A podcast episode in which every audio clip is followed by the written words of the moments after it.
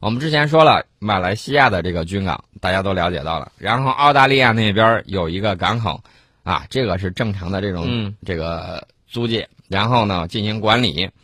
那么除了这些之外呢，我们在跟东南亚一些主要国家进行军事交流的时候，也有相关的情况，比如说空军的发八一飞行表演队在泰国进行了首次的这种飞行表演，呃，其实呢，大家就明白啊，泰国空军一看说，哟，泰国空军有这个 F 十六啊，嗯。然后呢，看一看这个中国空军的这个，呃，歼十战斗机歼十 A 到底是什么样的这种性能？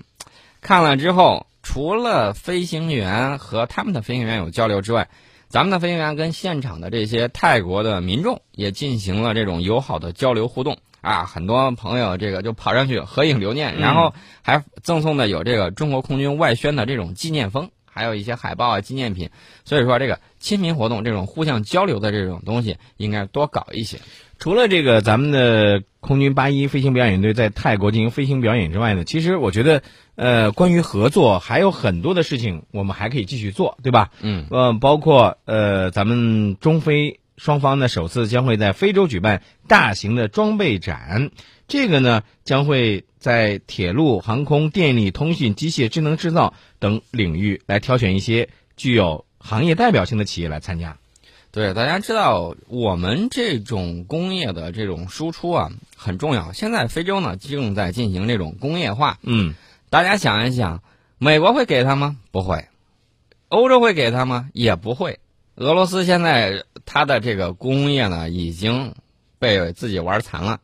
那么现在它比较有优势的还是重工业，一部分重工业和这个军火制造业。嗯那这些东西对国计民生来说帮助并不是特别大，所以说现在能够整体输出这种工业体系的，现在有且只有我们一家。要知道，我们是全世界工业体系最全的国家，唯一的一个啊，嗯之一啊、没有之一，唯一的一个。那么大家想一想，我们这个到非洲去能干些什么？我给大家说一下，我有一个同学啊，原来这个上学的时候在一块儿关系挺好，他现在在哪儿呢？在这个马达加斯加。大家一听这个名字就知道，这个哎，想起来那个动画片了。对我正想说那个事儿呢啊。，对，前两天呢，他给我发了个照片，什么照片呢？这个猴面包树。嗯哎呦，当时我一看这树，我说这个树挺奇怪的，嗯不知道是什么。嗯呃，顶上长的有这种猴面包，这种果实可以直接这个抹上黄油，放到烤箱里头烤着吃。嗯据说为了和面包差不多，其实呢是这个淀粉跟薯类的这种东西。嗯呃，扯了有点远。他在那儿干什么呢？他在那儿卖摩托车嗯啊，就把中国产的这种摩托车卖到非洲去。对，这个中非贸易的这种前景非常的广阔。那么我们要知道，现在中非贸易也承受着比较大的这种下行压力。中国自非洲进口额下滑，啊，大家要知道是受到全球大宗商品价格阶段性走低的这个影响，但是这个困难呢是暂时的。同期呢，中国对非洲的出口额逆势上扬，同比增长了百分之五点八。这个说明什么问题呢？说明非洲市场对中国产品的这种需求是刚性的。嗯在非洲不光有中国的产品，我告诉大家，还有日本的产品，还有印度的产品，对都在那儿竞争。那么能够承受住比较大的这种压力啊，以及这个外观呃外界宏观经济的这种冲击力的话，那么未来我们可以想象一下，我们会更加拓展在非洲的这种业务。你要知道，非洲是全球人口第二大洲，消费需求那是非常的大的，对吧？而且呢，我们也知道非洲有着非常好的资源条件。咱们中国对于非洲的资源，包括农产品的需求量很大。那么中方的技术、资金，包括产能优势，如果同非洲方面的市场人口资源优势互为补充、相互促进的话，那可以为双方的贸易发展提供更强劲的动力啊。对，大家可能一说到非洲想到的就是撒哈拉沙漠，觉得嗯那块儿是不毛之地。其实我告诉大家，除了撒哈拉沙漠之外，很大的地区啊，他们在雨季的时候，这个粮食作物这个产量是非常高的。呃，有很多朋友在非洲拿了国内的种子过去，嗯在那儿种菜啊，种那个瓜果啊，然后就会发现比国内长得那简直是巨大无比。嗯嗯、嗯，但是非洲的农业呢，说句实在话，我个人感觉还是比较落后一些的。嗯他们那儿有些人就靠天吃饭，怎么靠天吃饭？这个下雨了，这就是浇灌了，是吧？他那儿就根本不需要精耕细作，嗯，种子往那儿一撒啊，据说是插根筷子都能发芽这种的。然后有些地方，嗯这些东西长得就非常的好，嗯但是没人去管，他就靠这些去收成，就足以果腹。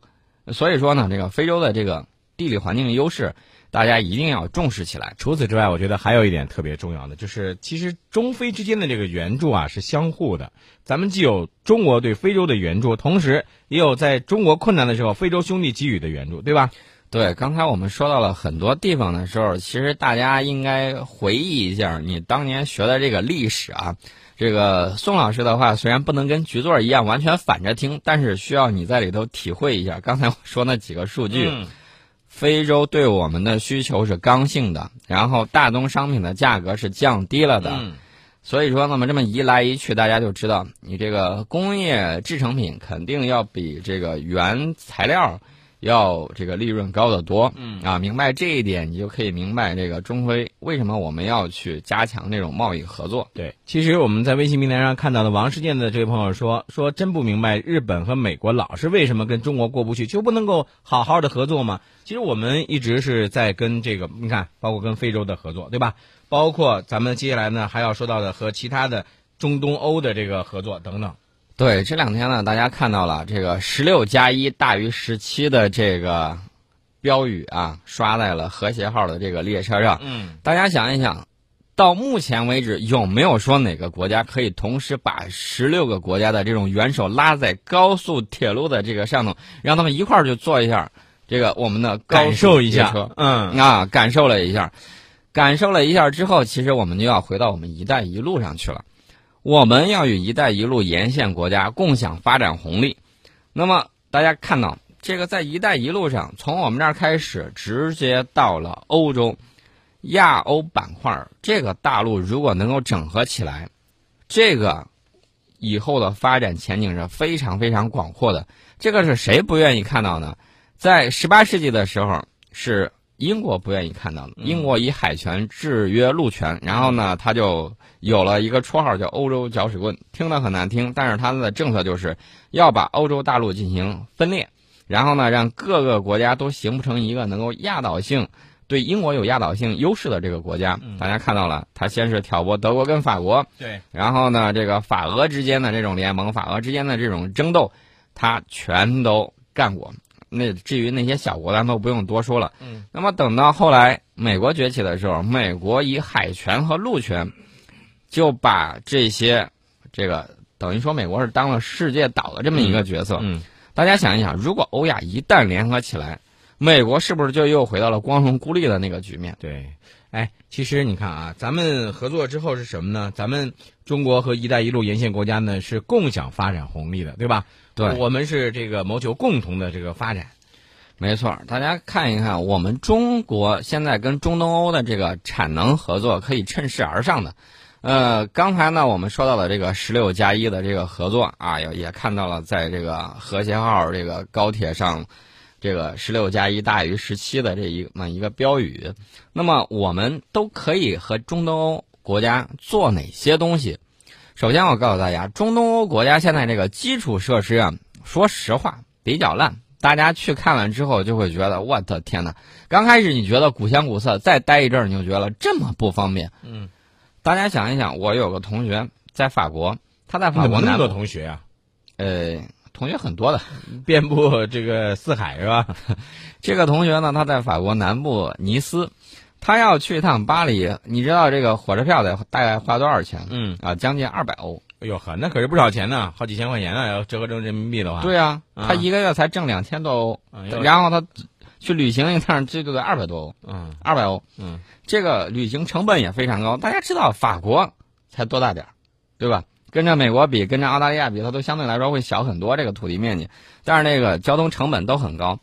出这法国尚且如此，这就不用说中东欧那一波了，嗯比如说波兰呐、等等，这些国家的基础设施建设啊，这个有待于进一步的提高，尤其是东欧。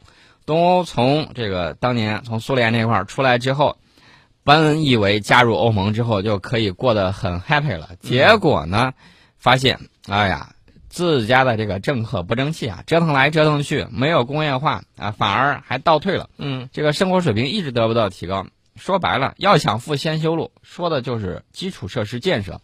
那么这块儿，全球这个基础设施建设哪家强？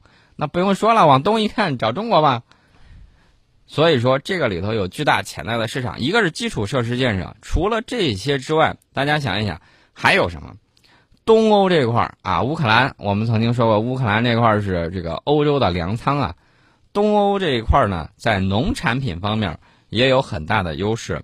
我们去年说到俄罗斯被制裁，俄罗斯就说了，我不从你波兰进口苹果了，自个儿回家吃去吧。大家想一想，那就明白这个东欧国家有很多农产品方面还是具有优势的。